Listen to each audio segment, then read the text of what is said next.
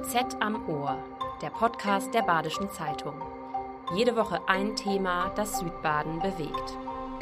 Ich habe am Gymnasium Deutsch unterrichtet und äh, in der Freizeit habe ich Yoga sehr gerne gemacht, äh, mit meinen Kindern und mit meinem Enkel Zeitgenossen. Also Familie, Freunde, Reise, Hobbys. Mein Leben war wohl, schön und glücklich. Bis 24. Februar 2022. An diesem Tag äh, bin ich um 5 Uhr aufgestanden. Ich habe den Lärm von Flugzeugen gehört und natürlich habe ich gleich alles verstanden. Neun Nächte habe ich mit meiner Tochter im Luftschutzbunker verbracht. Es war einfach ein langer Tag von Angst und äh, Hilflosigkeit. Am 3. März äh, 2022 habe ich äh, die Entscheidung getroffen zu fliehen. In unserer Zugabteilung für vier Personen waren 18 Personen, drei Katzen und ein Hund untergebracht. Am 10. März äh, war ich mit meiner Tochter in Königschaffhausen bei meiner Freundin Julia. Ihre Familie hat mich aufgenommen. Sie haben alles gemacht, damit ich und meine Tochter uns wohlfühlen. Das vergesse ich nie. Ja, es ist unmöglich zu vergessen. In der Zeit konnte ich mich noch nicht vorstellen, wie viel die Stadt Endingen und die Bewohner nicht nur für mich, sondern auch für alle Flüchtlinge machen. Tetjana Orlova ist geflohen vor den russischen Angriffen auf ihr Heimatland. Sie ist eine von rund 170.000 ukrainischen Flüchtlingen, die in Baden-Württemberg Zuflucht gefunden haben. Solange der russische Angriffskrieg andauert, wird diese Zahl weiter steigen. Der Druck in den Kommunen wächst. Bürgermeister auch in Südbaden schlagen Alarm. Einer von ihnen ist Michael Benitz. Der parteilose Rathauschef aus der 8000 Einwohnergemeinde Staufen spricht mit mir über unverhandelbare Verteilungsschlüssel, seine Sorgen und seine Appelle an die große Politik in Berlin. Mein Name ist Florian Kech, ich bin Redakteur der Badischen Zeitung. Hallo, Herr Benitz. Hallo, Herr Dr. Kech. Herr Benitz, wann haben Sie zuletzt Post vom Landratsamt bekommen? Ich bekomme täglich Post vom Landratsamt. Was meinen Sie konkret? Das Landratsamt weist ja die Gemeinden darauf hin, wie viele Flüchtlinge sie aufnehmen sollen. Wie muss man sich denn das vorstellen? Bekommt man da eine, eine Mail äh, mit einer Zahl drauf oder ist das irgendwie verhandelbar, diese Zahl? Nee, das ist natürlich nicht verhandelbar. Also zunächst ist ähm, ja schon ein bisschen kompliziert. Also insgesamt äh, sind wir natürlich im ständigen Austausch mit dem Landkreis. Das heißt, wir wissen in ungefähr, wie wir oder mit was wir rechnen müsste als jährliche Zuteilungsquote. Äh, das wird für die ganze 50 Landkreisgemeinde uns bekannt gegeben. Da die letzte Bekanntgabe war nach einer äh, größere Besprechung äh, dann im Dezember. Das heißt, wir haben im Dezember eine Liste bekommen. Da stand drauf, äh, wir müssen noch, wenn es so weitergeht, 88 Flüchtlinge aufnehmen. Das hat uns natürlich ziemlich geschockt. Äh, das ist sozusagen der grobe Rahmen, in dem sich das abspielt, diese Zuteilung. Aber dann, wenn es um konkrete Einzelzuweisungen geht, kriegen wir das per Bescheid äh, nach dem Flüchtlingsaufnahmegesetz. Ähm, und da steht dann drin, sie habe zum so so vielte eine nigerianische Familie, fünf Köpfe, zum so so vielte aufzunehmen. Das kriegen wir per Mail, da ist ein Schreiber hinter dran, das kommt dann auch meistens noch per Brief. Und wir haben dann darauf zu reagieren und die Leute entsprechend unterzubringen. Jetzt gibt es da einen Verteilungsschlüssel. Können Sie noch mal erklären, was da alles mit einfließt bei diesem Verteilungsschlüssel? Also im Wesentlichen die Einwohnerzahl. Nehmen Sie eine Kommune mit äh, 2000 Einwohnern oder nehmen Sie jetzt die äh, künftige große Kreisstadt Bad Krozingen mit 22.000. Das sind ja Welten. Äh, und insofern, ähm, das ist ein Maßstab, was vielleicht noch zu wenig berücksichtigt wurde. Es gibt natürlich auch flächengroße Kommunen ähm, die vielleicht auch noch viel Entwicklungsfläche, was Wohnbauland angeht und so weiter haben. Und es gibt so flächenkompakte Kommunen. Staufen ist zum Beispiel auch eine sehr kompakte Kommune. Wir haben 8400 Einwohner, aber auf einer relativ kleinen Gemarkungsfläche. Bei uns wird es wahnsinnig schwierig, dann Fläche überhaupt zu finden, wo etwas stattfinden kann für Flüchtlinge. Ich habe jetzt zum Beispiel gestern einen ganz aktuellen Fall von der äh, Ministerin Gentges, ein Rundschreiben bekommen, das haben alle Bürgermeister in Baden-Württemberg bekommen, wo es darum geht, helft uns, stellt uns Fläche zur Verfügung für Erstaufnahmeeinrichtungen des Landes. Aber da geht es um Flächeanforderungen von sechs bis acht Hektar. Hätten wir nicht. Also wir könnten nie und nimmer so dem Land so ein Angebot machen. Das sind dann die größeren Kommunen, vielleicht auch die größeren Städte in Baden-Württemberg gefordert. Also Leistungsfähigkeit, Größe, Einwohnerzahl, Fläche, das sind so die Parameter, die da mit berücksichtigt werden sollten. Wie viele Flüchtlinge haben Sie denn aktuell in Staufen aufgenommen? Also in Staufen haben wir Stand gestern 226 Flüchtlinge. Das sind 112 aus der Ukraine und 114 aus anderen Nationen und da vornehmlich aus Afghanistan, Syrien, Gambia und Nigeria. Ist diese Zahl stabil oder steigt die? Die Zahlen sind nie stabil, die sind ständig im, äh, sagen wir mal, in Bewegung, was die Sache für uns ja auch so anstrengend macht. Ja. Also äh, Sie müssen sich ja vorstellen, die Ukrainer, die haben ja Freizügigkeit. Die können äh, übermorgen den Koffer packen und danach in eine andere Stadt ziehen. Das macht die Planbarkeit äh, ganz, ganz schwierig. Ähm, aber die Tendenz war natürlich jetzt in den letzten zwei Jahren ähm, extrem, also nach Corona und dann natürlich nach dem Ukraine-Krieg, extremer Anstieg. Ja. Also Verdoppelung bei uns. Innerhalb von zwei Jahren. Innerhalb von zwei Jahren. Ja. Wo bringen Sie diese momentan unter? Also wir haben Aufrufe gestartet in der Bevölkerung, als äh, der Krieg losging und das, diese Flüchtlingswelle äh, rollte und haben eine sehr große Hilfsbereitschaft erfahren. Da haben Menschen Zimmer angeboten, Wohnungen, kleine Wohnungen, teilweise Ferienwohnungen, alles Mögliche wurde angeboten. Äh, da haben wir ähm, in von Stadt angemietete Wohnungen Menschen unterbringen können. Wir versuchen sie, wenn möglich, nicht in der sogenannten Obdachlose- und Flüchtlingsunterkunft, die wir auch haben, unterzubringen, weil das sehr schwierig ist. Es ist sehr eng dort. Ja. Aber was uns sehr erstaunt hat, dass also Ukrainer direkt Mietwohnungen auf dem so dermaßen enge Wohnungsmarkt gefunden haben. Also ich äh, habe mir die, hab sie fast selber nicht geglaubt. Ja. Äh, wir haben insgesamt 152 von diesen Flüchtlingen sind in eigene Mietwohnungen untergekommen.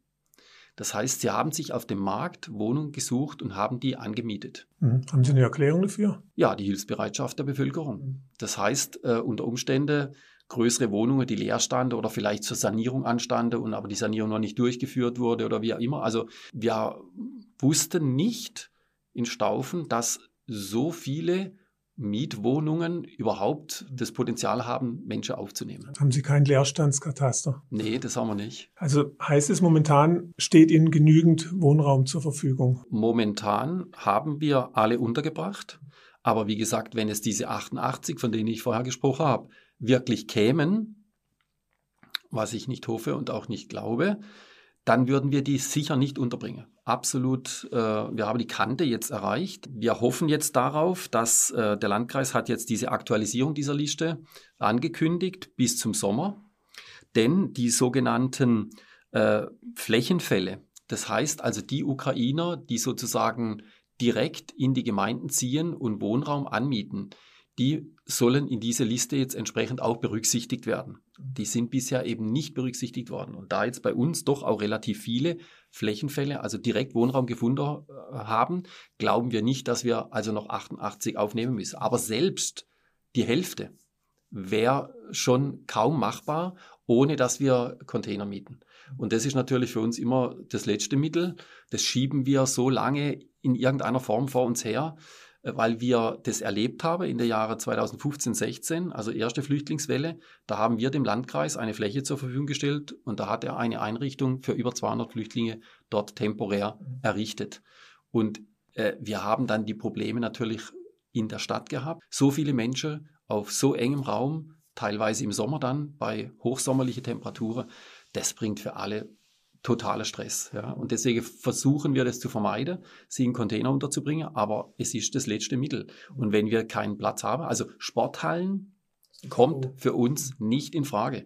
Da leiden die Schüler, da leiden die ganzen Sportvereine und so weiter. Es kann nicht sein, dass äh, da alle dann in die Röhre gucken, damit da Feldbeete in Sporthallen stehen. Das kann es nicht sein. Dann müssen wir halt in den sauren Apfel beißen mit Container. Ja, sie müssen ja nicht nur Wohnraum schaffen. Oft kommen ja auch äh, Ukrainer mit Kindern oder andere Flüchtlinge. Wie bringen Sie die momentan unter? In Baden-Württemberg haben wir derzeit äh, über 31.000 Schülerinnen und Schüler allein aus der Ukraine untergebracht.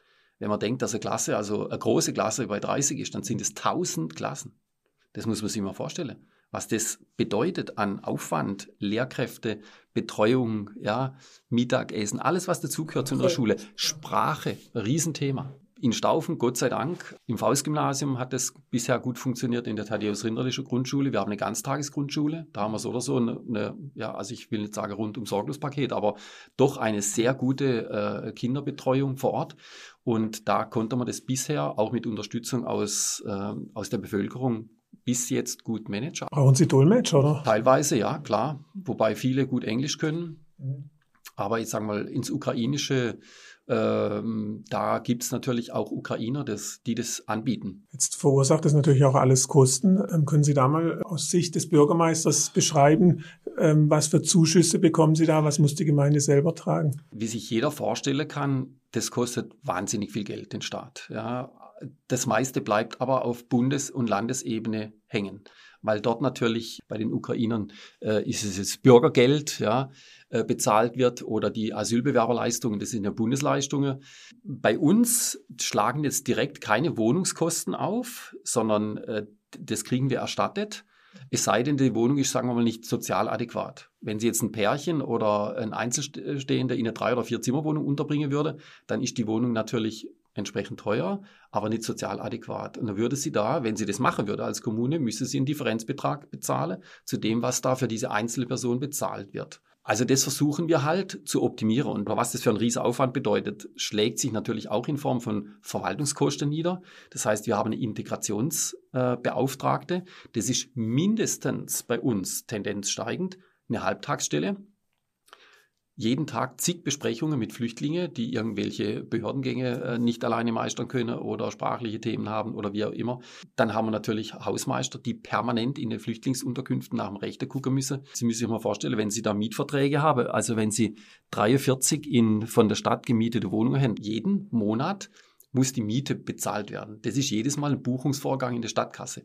Also wir haben viel Arbeit auf der Stadtkasse. Wir haben bei der Organisation und bei dem ganzen bei der Betreuung, bei der Integration im Hauptamt äh, ein großes Thema. Und wenn es dann natürlich ans Bauer geht, dann sind es Kosten, dann müssen wir Container anmieten. Ja?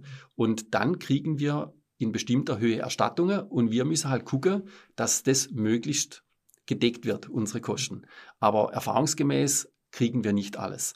Und bei uns bleibt immer, jedes Jahr, in Sachen Flüchtlinge ein sechsstelliger Betrag übrig, den wir aus unseren Mitteln tragen müssen. Mhm. Und äh, das ist natürlich etwas, äh, wo wir sagen, Richtung große Politik. Also ähm, wir tragen die Hauptlast, jetzt nicht finanziell, das trägt natürlich der Bund, aber wir müssen es vor Ort organisieren. Und diese ganze Organisiererei und diese ganze Betreuung und alles, das kostet wahnsinnig viel Geld und vor allen Dingen auch Nerven. Von der großen Politik in Berlin fühlen sich Bürgermeister wie Michael Benitz zum Teil im Stich gelassen oder zumindest nicht ausreichend gehört. Diesem Eindruck versucht die Bundesregierung entgegenzuwirken. Auf dem Migrationsgipfel im Februar hob Bundesinnenministerin Nancy Faeser explizit die Verdienste der Kommunen hervor. Wir schultern gemeinsam den großen humanitären Kraftakt, inzwischen 1.062.000 Geflüchtete aus der Ukraine allein in Deutschland zu versorgen. Wir haben durch diese große gemeinsame Kraftanstrengung aber bereits viele Leben gerettet und große Solidarität mit der Ukraine gezeigt. Das ist vor allen Dingen dem herausragenden Engagement in den Kommunen zu verdanken, für das ich mich heute im Namen der Bundesregierung sehr herzlich bedankt habe. So viele Menschen gut unterzubringen und zu versorgen, Kindern in Kitas und Schulen Halt zu geben, all das kostet immer mehr Kraft, je länger es dauert. Und es bringt uns nicht überall, aber an vielen Orten an Grenzen. Auf einem weiteren Migrationsgipfel im Mai wurden den Kommunen für die Unterbringung von Flüchtlingen zusätzliche finanzielle Mittel zugesagt. in Höhe von einer Milliarde Euro. Jetzt wurde auf dem letzten Flüchtlingsgipfel beschlossen, dass es eine Milliarde gibt für die Kommunen. Können Sie damit was anfangen? Wissen Sie auch schon, was bei Ihnen da ankommt konkret? Nein, nein, nein, das kann man sicher so nicht berechnen, dass man, dass es jetzt irgendwie nach dem Einwohnerschlüssel nach unten kommt, sondern das hängt eben von den konkreten Einzelfällen ab. Wie viele Flüchtlinge sind da? Wie müssen die untergebracht werden? Also das Geld wird ja nicht direkt an die Kommune ausgeschüttet, sondern das geht ja über die Länder. Aber eine Milliarde klingt schon eine mal Milliarde, nach viel. Das sind ja 16 Bundesländer, ja, und wir sind natürlich ein, ein, ein einwohnerstarkes Bundesland. Ähm, ja, vielleicht sind es 100, 150 Millionen für Baden-Württemberg. Mhm. Also äh, gemessen an der Dimension der Aufgabe ist es ja nur ein zwar großer, aber Tropfe auf der heiße Stein. Mhm. Denn das sind ja dauerhafte Kosten. Das heißt, bleiben die Flüchtlinge da, kommen weitere Flüchtlinge dazu, gehen die Ukrainer irgendwann zurück. Das heißt, wenn wir ständig weitere Flüchtlinge haben, dann sind es ständige Kosten, dann kann der Bund jeden, jedes Jahr mehrere Milliarden zusätzlich für die Kommune bereitstellen. Anders kriegen wir das nicht gewuppt. Sie haben vor ähm, die Freizügigkeit angesprochen der ukrainischen Flüchtlinge. Können Sie sagen, wie lange bleiben diese Leute bei Ihnen? Ich bin da natürlich nicht in allen Details drin, aber das Problem, das viele haben, ist, dass wir es nicht planen können. Wir müssen ad hoc irgendwie reagieren auf das, was bei uns vor Ort aufschlägt. Und wenn eben die Ukrainer jetzt sich vermehrt, äh, was weiß ich, für den Osten oder für den Norden oder wie auch immer von Deutschland jetzt äh, entscheiden würde, dann äh, entlastet uns das zwar, aber es könnte ja genauso gut umgekehrt sein. Es kommen mehr in den Süden, was weiß ich, weil es vielleicht bessere Aussicht auf Arbeitsplätze äh, gibt oder wie auch immer. Und dann kommen plötzlich Ukrainer und wir müssen mit denen klarkommen. Und äh, das ist für uns ganz, ganz schwer, das zu planen. Und diese Freizügigkeit, ähm, so verständlich sie auch ist, ist für die Kommune ganz schwer zu handeln. Werden Sie dafür plädieren, die einzuschränken, die Freizügigkeit? Ach je, also äh, das ist sowas. Also erstens mal will man selber natürlich nicht Flüchtling sein, ja, und insofern äh, sind es alles arme Menschen, äh, die dann letztendlich ihr Heimatland verlassen haben. Also sagen wir es mal so, ich würde von der großen Politik, äh, bevor ich jetzt da mich in Einzelheiten verliere, ich würde erwarten, dass die Migration besser und anders gesteuert wird. Ja, wir können diese Menschenmengen, die wir jetzt aufgenommen haben, nicht zusätzlich weiter in den nächsten Jahren bewältigen. Das ist völlig unmöglich. Das muss eine Spitze bleiben und es muss deutlich wieder zurückgehen, weil ich beobachte, man hört ja zu, äh, wie die Leute reden und, und was sie reden und so weiter. Es gibt viele, die aufgebracht sind, ja, äh, die sagen, ähm, es geht da äh, zu viel Aufmerksamkeit und zu viel Geld in diese Ecke und wir haben selber so viel Bedarfe. Thema Klimawandel, der kann nicht ohne Geld funktionieren. Ja? Das, diese Endlosdiskussion um das Heizungsgesetz und so weiter soll sozial abgepuffert werden. Wir wollen äh, in unsere Sicherheit äh, investieren sträflich vernachlässigt worden. Da gibt's dann den Doppelwumms. Und äh, ja, woher soll denn das Geld alles kommen? Und das verstehe die Leute, dass äh, wir ein Staat sind, wo momentan sehr viel Geld braucht, aber auch verteilt. Und äh, deswegen glaube ich, dass wir da äh, ganz genau aufpassen müssen und da ein bisschen mehr auf die Bürger auch insgesamt hören. Nicht die, die am lautesten schreien und demonstrieren und vielleicht auch Quatsch erzählen, aber sage ich jetzt mal, in der Mitte der Gesellschaft muss man ganz genau hinhören, wie die Mehrheit letztendlich das Thema sieht. Und ich glaube, dass die Solidarität auch Richtung Flüchtlinge sehr groß war, auch noch ist, aber sie bröckelt. Und das können wir zum Beispiel erkennen äh, daran, dass Wohnungen, die jetzt für einen bestimmten Zeitraum einfach zur Verfügung gestellt worden sind, jetzt wieder eingefordert werden. Wenn die Solidarität bröckelt, wenn die Verunsicherung wächst, die Unzufriedenheit zunimmt, findet sich der politische Nutznießer oft am rechten Rand. Nicht zufällig erlebe die AfD momentan in Umfragen einen Höhenflug, meint der Politikwissenschaftler und Meinungsforscher Stefan Merz von Infratest DIMAP. Das Thema Zuwanderung hat große politische Sprengkraft. Mit den steigenden Zahlen von Flüchtlingen wird das Thema für viele Bürgerinnen und Bürger Langsam aber stetig immer wichtiger und drängender. Und davon profitiert vor allem eine Partei, nämlich die AfD. Für die AfD-Anhänger ist eine strikte Begrenzung oder am besten gleich die völlige Unterbindung von Zuwanderung das zentrale Motiv für ihre Wahlentscheidung. Sicher, das ist nicht der einzige Grund für den momentanen Höhenflug der AfD in den Umfragen. Viele AfD-Anhänger machen sich auch Sorgen um die wirtschaftliche Entwicklung. Sie lehnen die aktuelle Energie- und Klimapolitik ganz grundsätzlich ab. Ja, und auch das schlechte Politikmanagement der Ampelkoalition und gleichzeitig die schwache Aufstellung der Union als größte Oppositionspartei, das treibt die Zustimmung zur AfD mit in die Höhe. Wenn es der Bundesregierung weder gelingen sollte, insgesamt reibungsloser, nachvollziehbarer und verlässlicher zusammenzuarbeiten und auch nicht ganz konkret die Zuwanderungszahlen zu senken, dann wird die AfD weiter hohe Umfragewerte und dann auch starke Wahlergebnisse erzielen.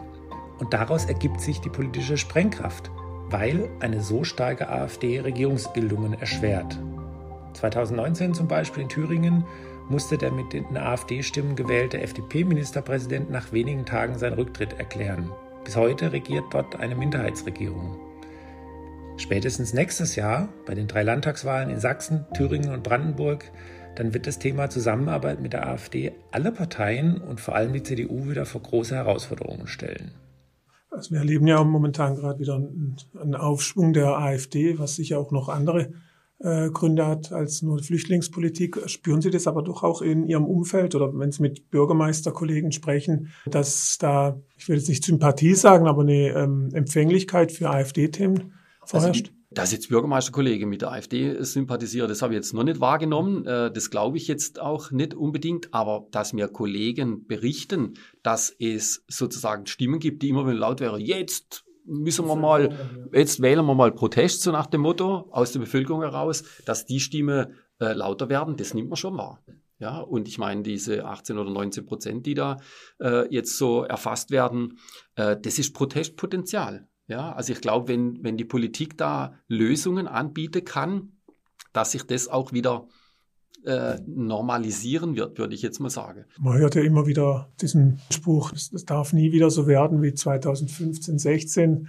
Haben Sie denn die Sorge, dass sich diese, die Stimmung von damals überträgt auf heute? Dort kam es natürlich, die kamen alle ins Land ohne, ohne sich, ohne Erfassung, ohne Sicherheitsprüfung, ohne alles. Also im Grunde war das ja für die Menschen auch ein großes Unsicherheitsgefühl.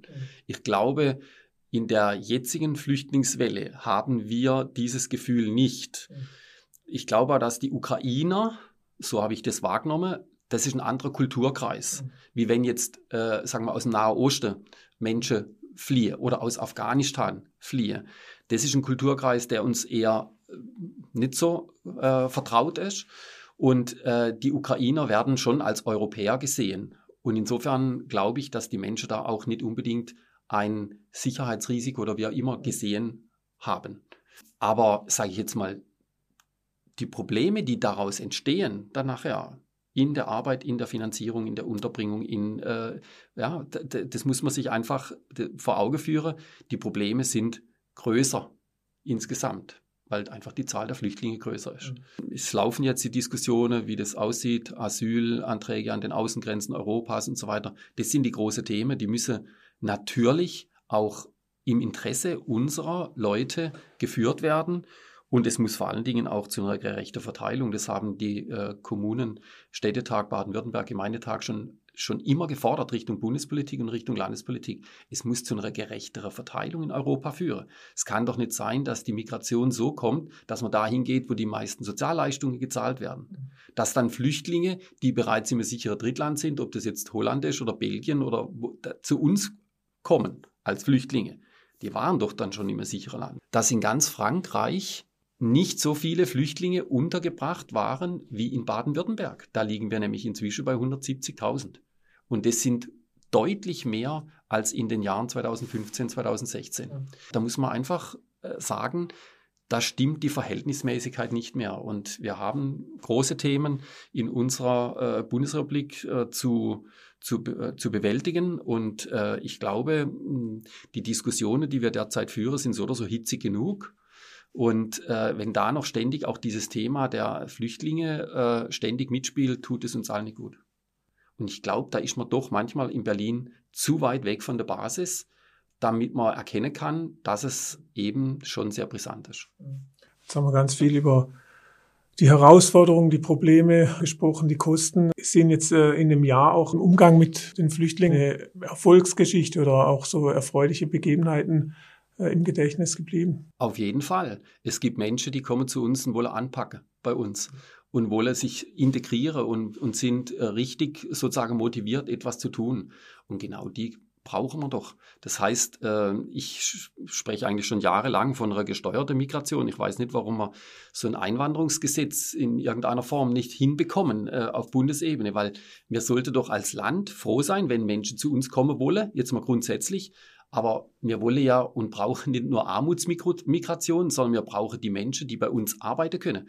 Das, was ich momentan am allermeisten höre, ist Fachkräftemangel, Fachkräftemangel, Fachkräftemangel. Schließzeiten reduzieren, Betrieb nicht aufrechterhalten, Betrieb einstellen, wie auch immer, keine Leute. Das muss man sich einfach mal geben. Und, und, und das in einem Land, wo, wo ja, sage ich jetzt mal, äh, der Wohlstand eigentlich schon sehr, sehr groß ist. Das heißt, die Menschen, die zu uns kommen, die müssen wir integrieren können. Und das gelingt am besten, wenn sie erstens eine Wohnung bekommen und einen Arbeitsplatz. Und da gibt es schon die ein oder andere Erfolgsgeschichte, die Hoffnung macht, aber das brauchen wir noch viel, viel mehr. Ja, und äh, es gibt auch Tätigkeiten, die halt einfacherer Natur sind. Da brauchen wir die trotzdem. Denken Sie jetzt, sagen wir mal, in der ganzen Gastronomiebranche oder äh, wir brauchen auch Hilfskräfte. Also solange ich noch nicht gut Deutsch sprechen kann, kann ich aber trotzdem vielleicht bestimmte Hilfstätigkeit übernehmen. Da müssen wir noch viel, viel besser werden. Da scheitern wir aber teilweise auch an unserer eigenen Bürokratie. Das muss ich auch mal dazu sagen. Also äh, das muss auch irgendwie, wenn jetzt irgendjemand, äh, ein, ein, ich nenne jetzt einen Syrer, äh, findet, der dann nachher, was weiß ich, Friseur ist, ja, äh, dann, dann wird dem sein Abschluss nicht anerkannt. Der schneidet aber, der kann schon ein halbes Jahr lang Haar schneiden und alle sind zufrieden und wollen zum Syrer. Dann brauche ich doch nicht lange Doktorarbeit machen, sondern es wäre dann gescheiter, wenn der gute Mann dann in dem Friseur einfach aushelfen könnt und einfach dort schaffen könnt. Also da sind wir als Land zu kompliziert denkend, handelnd. Da haben wir uns in unserem Wohlstand wahnsinnig auf einem hohen Niveau eingerichtet. Alle wollen Bürokratie abbauen, aber keiner hat es bis jetzt geschafft. Und jetzt wird es aber mal höchste Eisenbahn. Kann die Kommune denn da auch äh, was dazu beitragen? Also da sind wir wieder die Schwächste im Glied. Äh, wir kriegen es ab, aber also wir müssen die Bürokratie leben. Ja? Wir müssen folgen, auf Deutsch gesagt. Ja? Wir sollen uns an die ganze Vorschrift halten. Aber inzwischen sind so viel, wir, kennen, wir können schon gar nicht mehr alle kennen. Ja? Also äh, insofern, wir können nur appellieren an die oberen Ebenen, den Bürokratieabbau endlich ernst zu äh, nehmen und auch den umzusetzen. Ähm, ich weiß, dass es äh, sehr schwierig ist, weil wir auch natürlich sehr viele Lobbygruppen haben, die auch für einen Teil dieser Bürokratie verantwortlich sind. Ja. Aber wir brauchen in vielen Punkten einfach pragmatische Lösungen.